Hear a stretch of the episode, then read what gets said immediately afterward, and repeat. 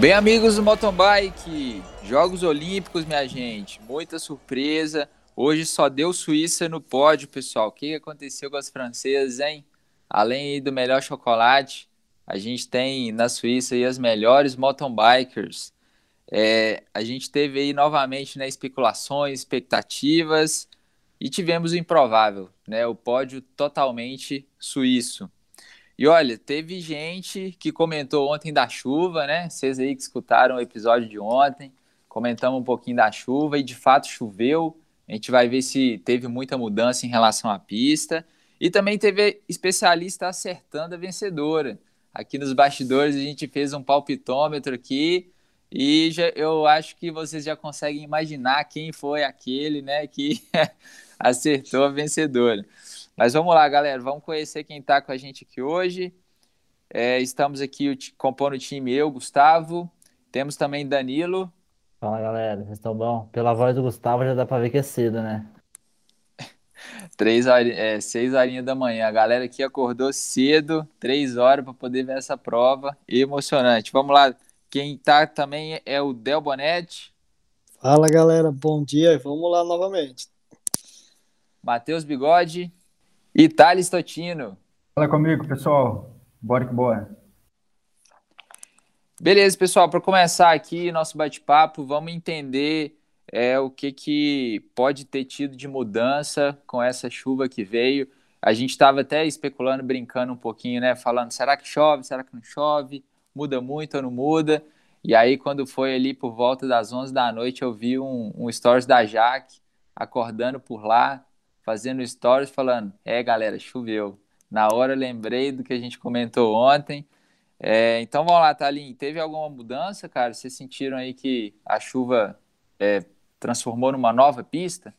Pois é, é, foi uma, uma chuva que apagou a poeira, a gente não viu aquele poeirão de ontem, né? Dificultando a visão dos atletas e a escolha das linhas, mas mudou um pouco a pista sim. É, como a gente comentou ontem, a pista do, das Olimpíadas é uma pista extremamente construída, eles utilizam uma espécie de saibro em alguns locais, e esse saibro quando molha em si, ele fica um tal que ele escorrega mais.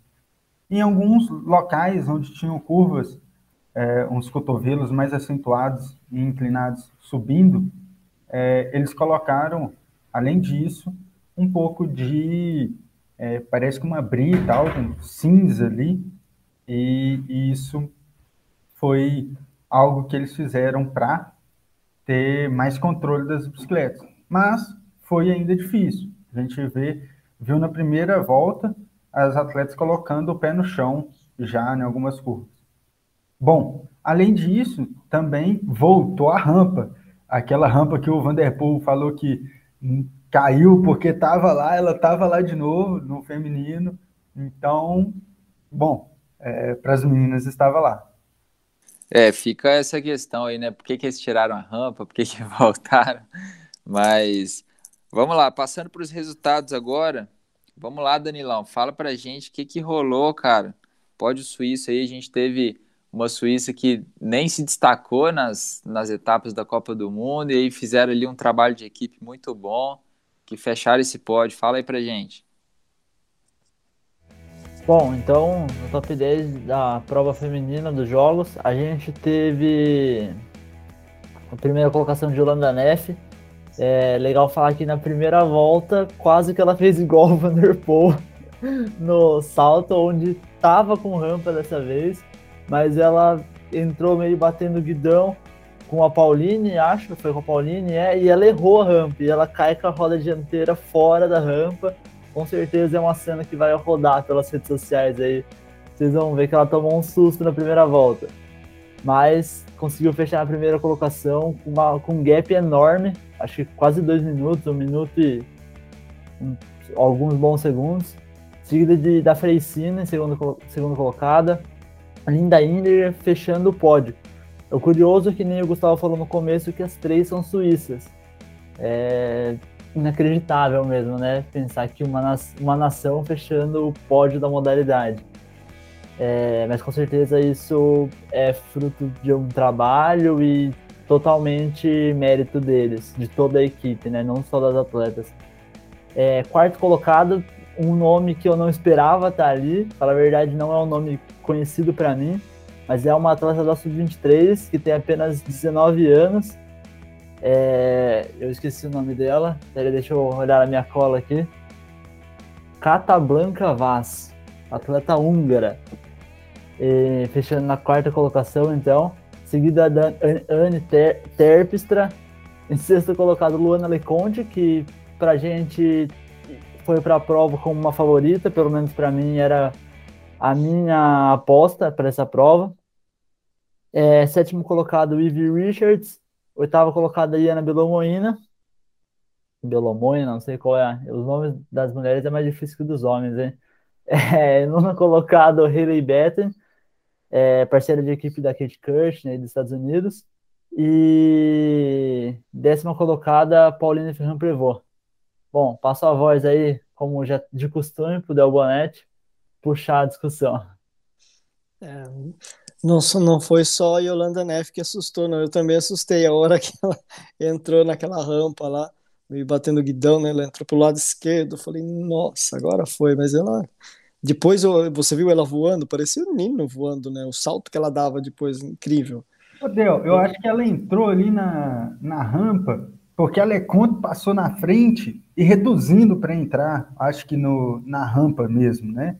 E ela meio que tirou e tá, não sei se ela esqueceu, o que, que aconteceu na cabeça ali, por que, que ela tirou. Em vez dela reduzir, ela só manteve e talvez assustou. Foi, foi algo bem parecido com aquilo que a gente viu ontem. Mas Sim. ela salvou, né? Exato, Thales. Você vê que ela entrou meio em diagonal, né? Foi, foi essa, essa impressão que teve, porque ela caiu do lado, né? Ela entrou do lado da, da rampa em si. Aquela, é uma madeira, acho que aquele material lá. E falando da questão da Yolanda Neff, a gente até fez a, brincadeira ontem, né? Interna, assim, de, o, o. E, mas eu estava assistindo a prova masculina e estava observando muito as partes mais técnicas ali, mais travadas do circuito. E eu comecei a lembrar muito da Yolanda Neff e falei, olha, ela pode se dar bem em algumas partes aqui. E na minha percepção, falei, bom, eu vou colocar ela como favorita, assim, pelo, pelo tipo de pilotagem dela. Porque hum, é, depois acabou concretizando uma coisa muito similar ao do, ao do um, Pidcock, que a hora que abriu uma certa vantagem, a atleta ficou o tempo todo ali no controle ali daquele circuito, sem aquela parte de disputa intensa, sabe, corpo a corpo nesse sentido, e ela conseguiu naquele giro, naquela cadência dela, a, a, a, impor, a colocar velocidade lá dentro. Lá. Então o que eu mais observava dela era que nas partes mais travadas técnicas, ela estava praticamente fluindo ali dentro ali. E isso é, fez com que ela fosse abrindo, abrindo, e, dava para perceber, por exemplo, a Pauline né, e a Leconte, que começaram o duelo com ela no início, elas começaram os pequenos erros, pequenos erros é, na curva, põe o pé no chão, isso, aquilo, vai, raiz, e aí foi abrindo. E, e esses pequenos erros, você vai acumulando para as voltas seguintes, queira ou não, vai tirando a questão da autoconfiança, vai gerando um estresse um pouco maior, uh, o autocontrole não fica tão ali nas mãos das atletas.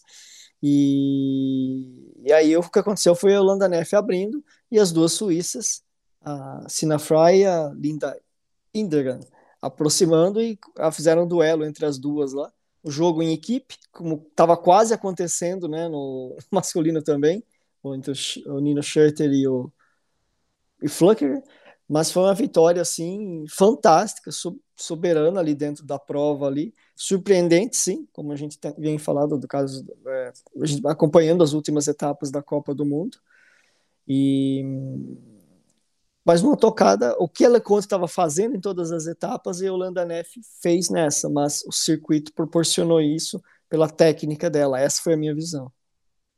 E é muito legal ver que não só a Neff foi tão técnica, mas também as outras duas suíças. Isso mostra o quão o mountain bike suíço é técnico.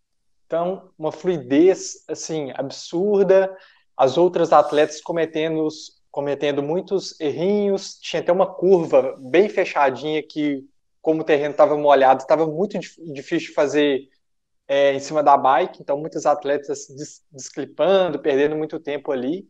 As suíças rapidinho jogava na esquerdinha da curva, já desclipava, já montava e embora. Então mostra o quão bem desenvolvido é o mountain bike suíço tecnicamente e me surpreendeu essas três suíças aí, porque como nós já acompanhamos os resultados das últimas etapas da Copa do Mundo, pouquíssimas vezes é, elas estavam presente, presentes no top 10. Por exemplo, a Sina Fry, na última etapa, lá em Leger, acho que ela ficou em sétima, e na penúltima etapa, acho que foi a Nef, que ficou em quarto. Então, as nossas apostas é, internas, digamos assim, não, não tendia para esse lado, não. Pelo uhum. menos, na minha visão, estava bem longe disso. Fiquei surpreso, mas também não surpreso de da capacidade delas, não, porque o que essas atletas já têm de bagagem no mountain bike é um negócio absurdo. É, foi é, diferente da prova do masculino, observando as três, né, estou com um ponto interessante aí.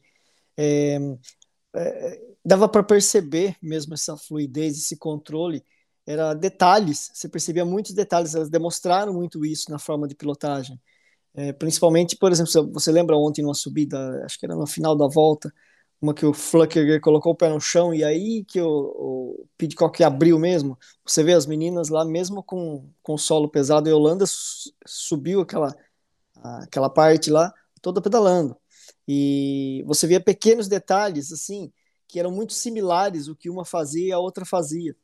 É, a forma de pilotagem. Lógico que a, que a Yolanda é um pouco mais rápido, né?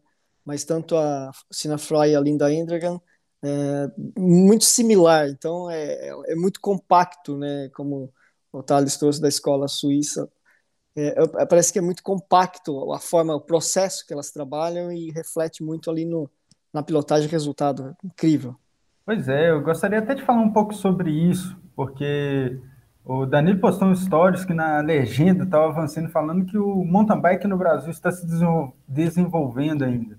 Ele traz isso para a gente, então eu acho que é um ponto da gente poder observar e a gente bater palma realmente por aquilo que a Suíça faz no ciclismo, no mountain bike, quatro medalhas nos Jogos Olímpicos. Imagina, a gente ter um nível de esporte que chegue a isso. A gente batalha tanto para uma medalha. Mas, bom, é, hoje, depois de ver esse triunfo né, da seleção suíça, eu fui dar uma pesquisada sobre como é que funciona um pouco do ciclismo. Eu já sabia que a Suíça fez um investimento no desenvolvimento do ciclismo nacional lá, só que eu não sabia como.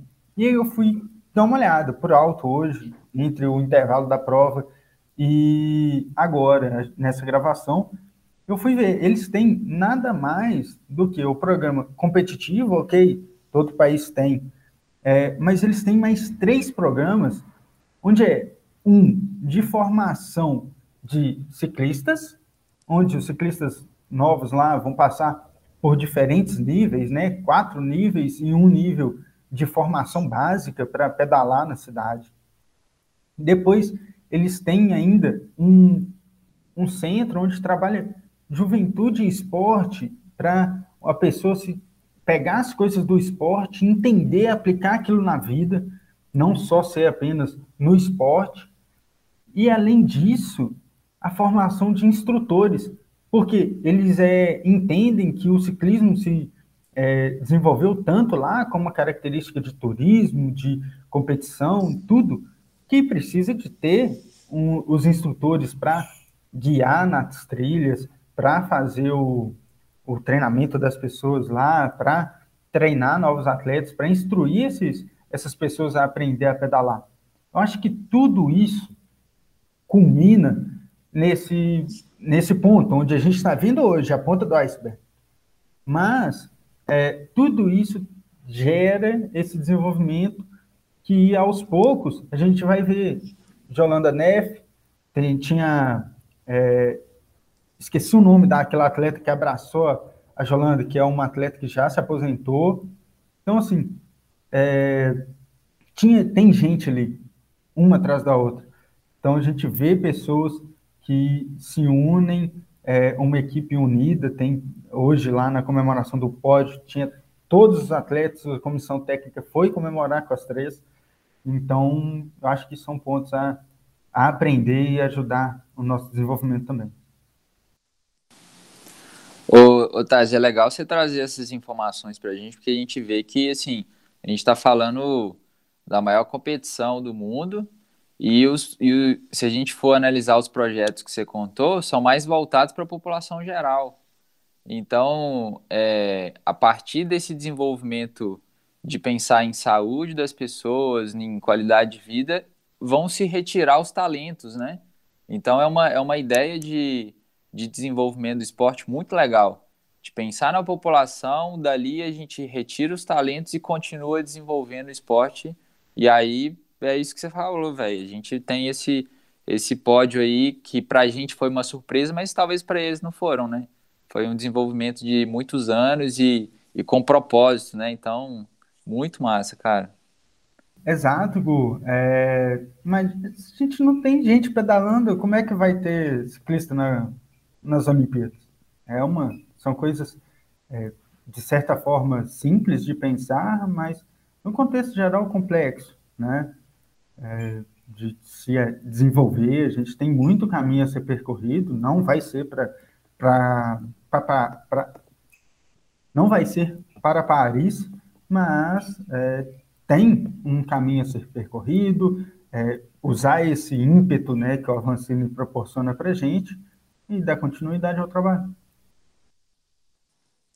É, todo o problema estrutural, cultural aqui em relação a isso, mas quando a, a, o Thales trouxe a questão do, do, do levar o esporte né, para a vida, poxa, o, próximo, o próprio mountain bike, você consegue tirar muita coisa ali dentro, ali, para mostrar para o atleta que é levar na questão competitiva para a vida como um todo. Eu trabalho muito a questão, por exemplo, de questão foco, questão objetivos, resultados, propósitos, o que, que ele pode estar tá levando no dia a dia em si. Que não adianta o atleta, é, é, ele pode colocar uma intensidade, um foco, por exemplo, dentro de um processo de treinamento, mas ele não pode esquecer da vida dele. Aquilo tem que fazer um sentido, tem que ter um retorno, tem que ter um, uma linha de equilíbrio ali para ele, para o atleta estar bem na prática desse esporte. E aqui no Brasil ainda vai demorar um pouco ainda nesse sentido, por questões de estruturas, de estrutura e ainda nós, né, vamos, o brasileiro não está acostumado a trabalhar ainda com longo prazo, construção de processo. É muito do resultado, é muito da, do precisa do imediatismo. É, e aí, para você montar um projeto como esse, correto, né? Começar agora, mas e o, o curto prazo, oito anos, o curto prazo. É, tem uma frase que eu não sei dar os devidos créditos, mas que fala que o esporte é a vida acelerada, né? E realmente, o que você aprende ali dentro vai refletir totalmente na sua vida.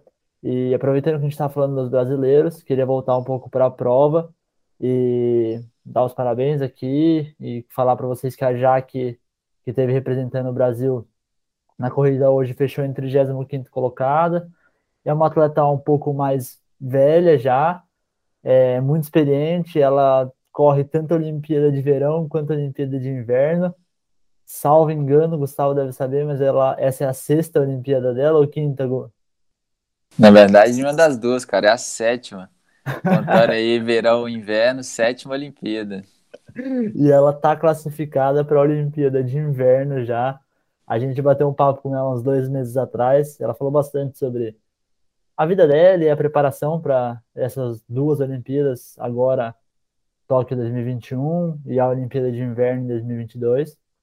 Então, quem tiver curiosidade e quiser ver um pouco da história dela, vai lá no Spotify que tá o episódio na íntegra disponível. E voltando para a prova, uma coisa que a gente viu na última etapa de Copa do Mundo, eu acho, e a, só que aqui parece que deu certo.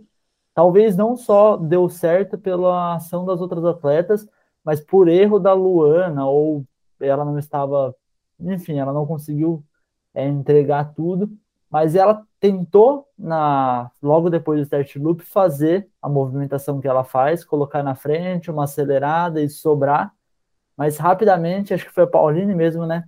fechou esse gap, e daí as subidas estavam muito complicadas, elas começaram a errar, e a de Holanda se mostrou superior tecnicamente. Para mim, a maior diferencial não foi só descendo, foi subindo. Você viu que todo mundo sempre em um, dois lugares na pista empurrava, e a de Holanda muitas vezes acertava, até aquele cotovelinho que tinha a câmera toda a volta para a direita. Eu acho que eu não via de Holanda errando, viu batendo o pé no chão uma vez só, acho, enquanto as outras erraram a maior parte das voltas. Então, eu acho que é legal a gente falar porque ela foi como favorita, fez um ótimo resultado, sexto colocado, mas ela se apagou na prova, né? Com aquele ataque da de Holanda Neff, e daí ficou a Pauline ali na perseguição, mas também foi indo para trás e as suíças foram subindo. As suíças não estavam ali logo na largada, né? Danilo, eu acho que assim foi massa de ver a prova, o início ali da prova, ele foi um, um início conturbado, cheio de coisas é, para a gente analisar ali. Acho que a Suíça, a Suíça começou a ganhar a prova por si só quando a França começou a perder. No, logo no início, eu acho que foi um toque de prova, é, naquela encostadinha que a, a, a Pauline dá na, na Lecon, é, para mim, toque de prova, mas você vê que as duas se estranharam ali, olharam uma para a outra assim, e não só meio que seguiu. É, uma tentou, logo ali no início já dá na cabeça. Então, talvez tinha uma competitividade exagerada ali.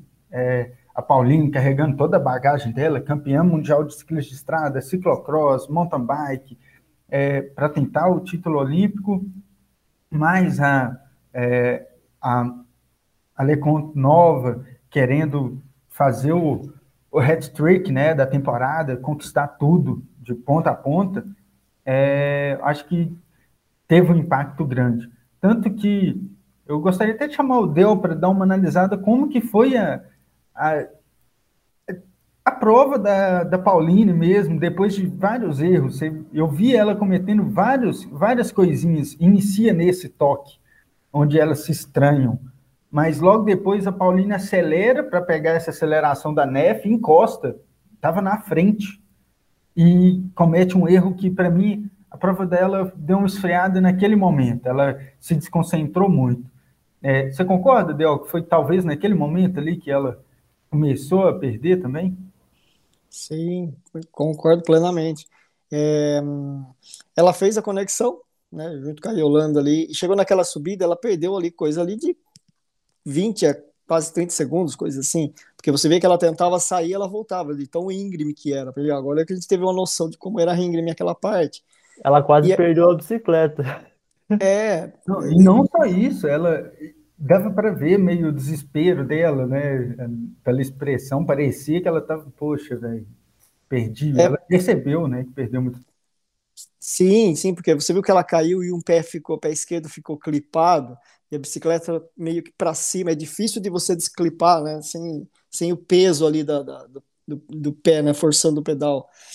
E, e aí ela foi, ela voltou na né, prova, mas você foi vendo que a cada volta que passava ela tentava, mas ia acumulando pequenos erros. E isso, né, uma parte ali, vai tirando muito a questão da concentração do atleta, vai diminuindo muito a questão da, da própria confiança da, do atleta ali dentro, sendo que ela teria que se desdobrar para acelerar mais ainda para encostar lá na frente. Porque, queira ou não, ela vem com expectativa de ouro. Uma atleta como ela vem com essa expectativa. E quando é, se perde essa expectativa, essa, essa, esse contato com a meta ali dentro de uma prova e os erros vão acontecendo, isso é difícil para qualquer atleta. Então aí ficou uma luta dela ali dentro para tentar uma conexão o tempo todo. Tanto é que ela não conseguiu, ficou décima colocada e você via volta a volta na própria expressão dela parecia que ela já tinha entregue, falou, não vai dar mais mesmo. Eu vou, tô, estou sobrevivendo aqui dentro. Mas é, é perde muito o contato. É um, é um tipo de estresse ali que, gente, que, eu falo que chama estresse abrupto.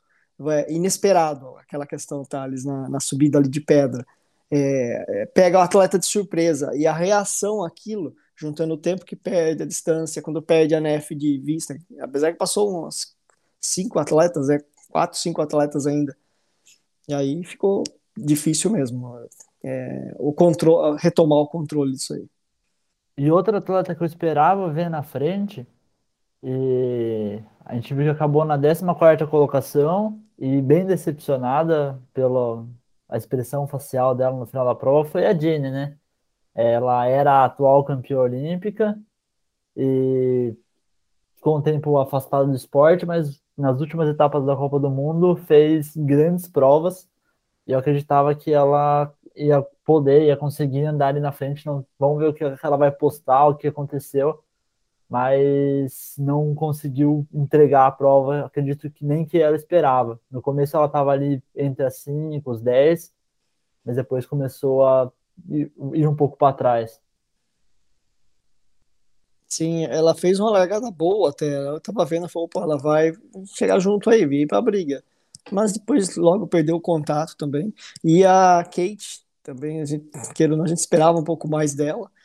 E eu, eu vou, vou, até, vou, até, te falar, eu tava até pensando em colocar ela ali no top 3 ontem, aquele palpitômetro nosso, assim. Mas eu falei, caramba, não sei, ela não tá me passando é, você acompanha os posts dela, assim, eu acompanho muitos atletas nas redes.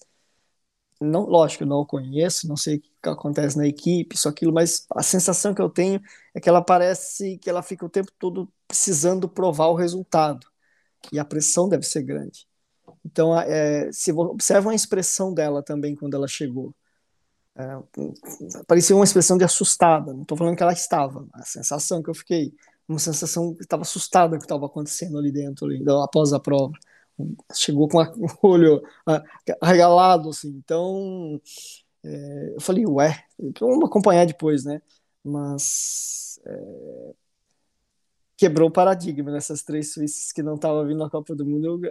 quebrou todo o palpite nosso aí, de, uma forma geral, aí, os favoritos. Uma outra atleta também que eu, que eu tinha falado, ela ficou em sétima, a Eve Richards você viu, ela foi na raça ali no início, eu falei, nossa, vou acertar tudo hoje?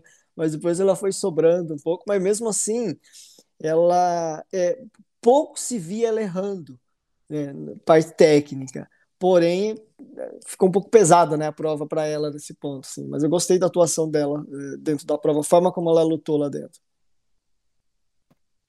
É, pessoalmente, eu fiquei muito feliz da de Holanda ganhar, falar a verdade. Ontem, na hora que você deu o palpite, eu acreditava mais no Lon Leconte, porque a de Holanda tem sido um pouco instável, né? Nesses últimos tempos, ela vai bem, não vai. Em Léo Gang, ela terminou a prova no pódio quebrando, com a mão quebrada, que foi impressionante. A gente não sabia como é que ela ia chegar, né? Mas eu fiquei feliz porque ela é uma atleta que, que o Del falou de ficar, acompanhar os atletas tal, né? ela leva o esporte de uma maneira muito diferente das outras pessoas. O suíço tem isso, o Nino também.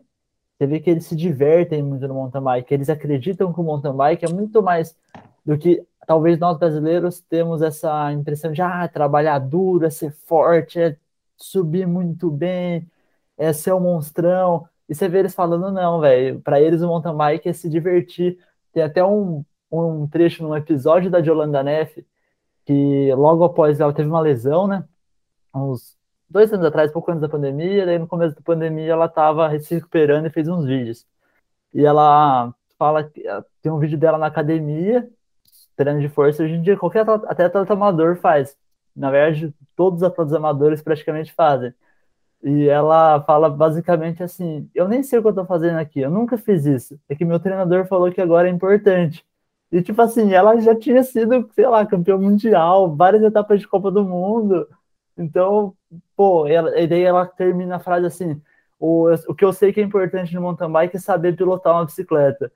Então, pô, você vê que a mentalidade é outra, tipo, o, o jeito que eles olham pro esporte. Então, eu acho que, que feliz. Que é feliz. isso que, que faz o, a, o atleta ficar tão leve a ponto dele poder desempenhar, por exemplo Imagina se você ter treino duro todo dia na semana, você não curtir, você tem só ter treino duro que você vai olhar para o GPS ali e vai ver potência, vai ver frequência cardíaca, cadência, velocidade, fica bitolado ali naquele negócio. E quando você tem um treino leve durante a semana, no dia do treino duro, você consegue treinar duro de verdade. Você consegue entregar aquilo que você precisa. Você consegue se concentrar. Pilotagem determinante, concentração tática em outro, no esporte é determinante. Então, pô, acho que tá, começar a entender esses aspectos de treinador é importante, mas tem outras coisas também. Sim, tocou num ponto importante, até isso eu me posiciono muito nessa forma, assim, do atleta. O atleta usa, um brasileiro, assim, de uma forma geral, tá, usa muito essa intensidade do esporte de uma forma de alívio. Ah, eu preciso lá aliviar meu estresse, aquilo, eu, é, como se fosse uma fuga de algo, uma esquiva de algo que ele não está sabendo lidar fora na vida, seja lá relacionamento, trabalho, estudos e tal. E aí acaba utilizando o esporte, um, que é competitivo, ele quer ser competitivo, como uma forma de alívio ali. E, e, não fica prazeroso nesse sentido, porque ele não vê resultado, ele não alivia as coisas fora, ele apenas esquiva, né? Então, é, quando a Yolanda Neff, não sabia dessa, Danilo, é interessante isso que você trouxe. Quando a Yolanda Neff traz uma situação como essa, ou seja, isso é a forma de estar leve dentro do esporte entendeu? É, é, curtir o esporte é como parte do dia a dia, parte da semana, parte do mês, parte da vida da, daquele atleta. É como um, é eu falo, se uma, a competição é parte de um processo, o treino também é a mesma coisa, não é um fim. E, e, e esse tipo de mentalidade é, para o atleta é sinal de desenvolvimento contínuo o tempo todo. É, o, o, esporte, como Thales disse, ele não fica tenso, é, não fica aquele negócio de obrigação, de peso, da força, é, dessa cultura, dessa síndrome, né, que o brasileiro, eu falo brasileiro que eu, que eu conheço só, somente a gente, assim, que a gente acompanha, mas aquela questão de provação, nossa, aqui no esporte eu sou o cara, eu zerei, eu peguei o com aqui nesse lugar, daqui ninguém tira, e se alguém tirar eu vou dar porrada, mais ou menos assim, sabe? E, e, e não é uma mentalidade de competitividade no nível que a gente está acompanhando no, dessas atletas, por exemplo. Então, você aprende muito? Sim, mas você tem que saber equilibrar as coisas é, nesse turbilhão de intensidade, entende? E muito interessante que agora cedo a Vivi fez uma live pós a prova, né? E começa ela hoje e tal, e ela falou uma coisa que eu também não sabia a de Holanda, é, parece que alguns meses atrás, o namorado dela sofreu um acidente. E ela é suíça, o namorado dela mora na, nos Estados Unidos, acho que é. E ela foi super julgada, parece, pela delegação. Estavam assim com o pé atrás de escalar ela, porque ela, em vez de decidir ficar treinando aqui, ela decidiu ir para os Estados Unidos. Claro que continuou treinando, com certeza no processo, mas para cuidar do namorado, para estar lá com ele e pô, tinha um pé atrás e ela chega e é campeã olímpica. Então, o ambiente que você tá, isso para mim é fato, muda todo o que você vai conseguir alcançar, ele realmente te influencia.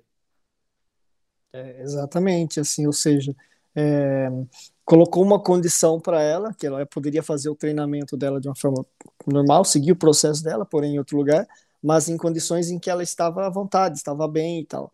É, lógico que uma, eu não sei como é, se é tão rígido a questão, a parte de Suíça ali, mas ela seguindo ali o protocolo, o processo e o procedimento, tá valendo. Por isso que eu não critico muito assim, decisões é, de atletas, em sentido dos seus processos e tal. A gente tem que acreditar nisso. Lógico que dando certo ou não dando certo é passivo de erros, e porém adequações, entendeu? Se você consegue adequar o seu erro, melhorar e mudar, é sinal que você está se desenvolvendo também, entendeu? Não é somente derrotas, entende? É interessante que você tocou nesse ponto, tem uma coisa que eu queria falar, eu ia esperar para trazer no final, mas ontem a gente falou um pouco sobre o Avancini, né, as escolhas que ele fez, o resultado dele, e, e ontem, logo após a prova, na verdade, seis e meia da tarde, estreou um documentário dele, chama Construindo um Campeão, como se constrói um campeão, alguma coisa assim no canal off. E, pô, o documentário, ele, até comentei com o pessoal que eu ia falar isso, dá um soco na cara pra mim. Tipo, ele, o Mancini tem isso, né? Ele realmente abriu muito do jogo, eu achei, e ele mostra a complexidade do problema. Não é, não foi, não é simplesmente uma escolha que tem esses bônus e esses ônus. É, envolvia muito mais coisa, muito mais coisa. Por, por exemplo, a coisa dele não ir para a Copa do Mundo. Não era, além da pandemia, ele deixa meio que claro que não era só a pandemia, tinha outros problemas.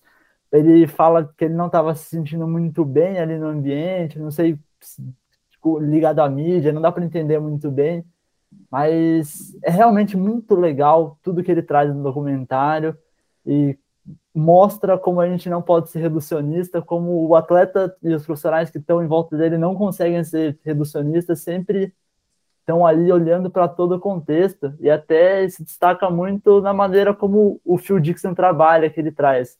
Eu vou parar de dar spoiler, assistam o documentário, porque vale a pena, muito legal, muito legal mesmo. Depois vocês vão lá no Insta do Powercast e deixam no direct lá o que vocês acharam, que, pô, com certeza vai gerar reflexão em qualquer um aquele documentário. Meus parabéns ao Henrique e à equipe que dirigiu ele, porque me tocou. É, to, o esporte, o mountain bike, ele é um esporte complexo em todos os aspectos. Treinamento, né, os cuidados do atleta né, é, para esse processo, a, a, competição em si, a prova em si, é, é um esporte que pouco você tem são muitas variáveis para você controlar e é, igual a prova, né? Muda, começou a chover, muda tudo. Então, requer uma adaptação muito grande. Então, pra, é, eu, eu, converso isso muito com os atletas que eu trabalho, é, a necessidade de uma estrutura à volta do atleta por essa complexidade. Não é você dar uma bike com um grupo XTR, XX1 um par de pneu e, e um salário por mês pequeno, que ele vai conseguir entregar isso, resultado pela complexidade. Então, é, se a gente puxa uma relação com a vida é, do dia a dia, do desenvolvimento, você tem que oferecer uma perspectiva. O crescimento do atleta nacional não é somente ali dentro da pista. Ele precisa do, do desse suporte fora e, e uma estrutura que possibilite esse desenvolvimento. Porque você percebe, ele tem uma estrutura lá de primeira, mesmo assim tem problemas. Eu não vi, eu tô, tô indo pelo seu comentário. Mesmo assim tem problemas que é natural, é normal isso acontecer em equipes. Eu trabalhei muito tempo no mundo corporativo, acontece, mesmo melhor. Tem equipes que entregavam lá milhões lá no mês lá, mas saía quebra-pau lá, entendeu? Saíam discussões, saíam é, discordâncias, mas o trabalho era feito. Então, é passível de acontecer, sim, total passivo, e acontece, é normal, só que o atleta do mountain bike ter um foco na complexidade dele, do seu treinamento, do esporte, do resultado, ele precisa desse suporte fora. E não precisa ser uma equipe grande, 10, 20 pessoas, não. Às vezes, como o Danilo trouxe aí, às vezes uma figura de um, um manager, um gerente de performance, alguma coisa, pode assumir o rojão aí de muita coisa e deixar o atleta é, mais tranquilo, entre aspas, para fazer o seu, seu trabalho ali. É isso aí, galera. É, então, resumindo aqui tudo que a gente falou ontem e hoje, acho que a gente teve uma dominação da Suíça, né? A gente teve o pódio completo hoje, feminino, e ontem a gente teve segundo e quarto lugar, né? Então fica uma lição pra gente, pessoal aí que tá escutando, volta aí, escuta de novo, ver os insights que a gente tirou desse bate-papo aqui, porque eu acho que é uma, é uma coisa que na, nós treinadores temos que pensar, os dirigentes de esporte temos que pensar, né? E refletir bastante para continuar evoluindo o esporte no Brasil. É, galera, depois do que a gente viu nesses jogos, o que, que a gente pode esperar aí para as próximas etapas da Copa do Mundo? eu analiso que Pauline, Leconte é, e Richards vão pensar assim, que vai voltar à normalidade. é, é, é, uma prova típica mesmo, uma questão de Olimpíada e tal, mas agora também a gente vai começar a olhar a NEF novamente, né, a Sinafry e a Intergan de outra forma, no sentido de que, ó, elas estão aí, as três medalhistas olímpicas tal, e aí o peso com elas também, também vai ser diferente tal, então vai ser interessante. É, é, creio que é, é, entrou, entraram mais três na briga do que estava acontecendo, que a gente estava acompanhando aí. E vem com o gás total da conquista, né? Então, assim, motivação lá no alto. Quanto ao feminino, eu tenho pouco, pouco a mais do que expectativa de muita emoção e talvez reviravoltas. reviravoltas. É, eu tô adorando ver as provas femininas, talvez mais do que as masculinas, ultimamente. E mais uma coisa que me deixa intrigado é depois do tombo, o Vanderpool vem e faz um post. Eu nem sei o que dizer, basicamente, é, mas eu vou voltar. Tipo, pô, pra mim também, pô, aí você vê o mindset do cara que tá lá na frente, né? Não tem reclamação, não. É daqui pra frente agora. Então, será que ele vem pro campeonato mundial com tudo? Ou ele quer dizer que ele volta para Paris? Então, acho que, pô, cria uma expectativa aí se ele vai estar nas etapas de Copa do Mundo, se ele vai voltar para a estrada direto, o que vai acontecer. Fiquei bastante curioso.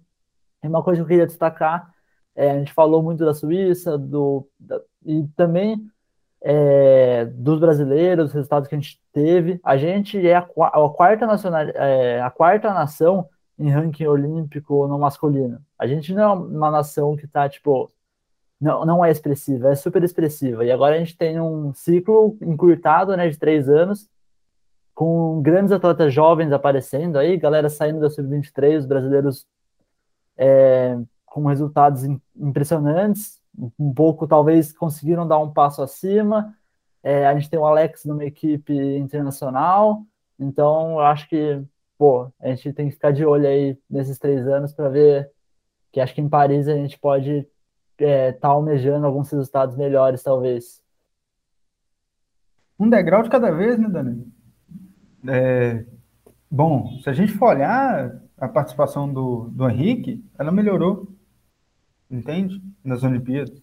Com certeza, ele, com certeza. Ele vem melhorando ao longo do tempo, com consistência, Não, que é legal de, de, observar. Então, e esses, acho esses atletas jovens que eu digo, muito é fruto do Henrique. Não estou falando que o resultado não é bom, mas é que com certeza a Suíça teve três, quatro pódios, para 2024 ela está almejando quatro em vez de três. É, com certeza. Então a gente tem sempre que pensar em melhorar e talvez ter mais atletas correndo na frente, conseguir duas vagas no feminino. Eu acho que essa é uma meta bastante plausível de acontecer. Então, Bom, é, agora eu espero em si que a galera não relaxe um pouco depois das Olimpíadas. Sempre tem essa pressão, né? Para as Olimpíadas, anos de Olimpíadas é tenso em torno aos atletas. Então, você vai lá, conquista e às vezes você tira aquela pressão das, das suas costas e, e vai relaxar, né? Pô, chega lá para aquela próxima competição, Copa do Mundo, Campeonato Mundial com menos pressão, isso tira alguns níveis de ativação, vamos colocar assim. Bom, espero que isso não aconteça, que a gente continue tendo, tendo disputas, boas disputas em si, voltar para uns circuitos mais naturais, mais técnicos da Copa do Mundo, com é, Pitcock, Fugger, com o Koretsky, todo mundo disputando ali pau a pau, junto com a Vancini dando, chegando na frente, colocando o ritmo dele, voltando lá, dando todas as provas. Então, assim, dá o, o reset que precisa ser dado, dá, acabou, acabou esse ciclo, beleza, vamos pensar, quero pensar em Olimpíadas três anos para frente, nesse, nessa época atípica. Então, fechou, pessoal. Essa aí foi nossa análise. É, a gente, então, volta com o Bem Amigos nas Olimpíadas daqui três anos, mas o Bem Amigos continua aí nas etapas da Copa do Mundo. A gente tem a próxima etapa é, agora nesse mês de agosto, dias 14 e 15, é, em Maribor. Não sei se falei certo também, mas vamos falar o país, né? Na Eslovênia. Mas é isso, pessoal. Então, continuem ligados aqui com a gente, que vai ter. Vamos continuar fazendo as análises da Copa do Mundo. E vocês já sabem, toda semana tem episódio novo no podcast. Continua seguindo a gente lá no Instagram ligado no Spotify, no nosso canal do YouTube. É isso. Deixem nos comentários o que, vocês acharam dessa análise, coloquem suas considerações e vamos embora. Vem de roda! O podcast mais serelepe do ciclismo brasileiro.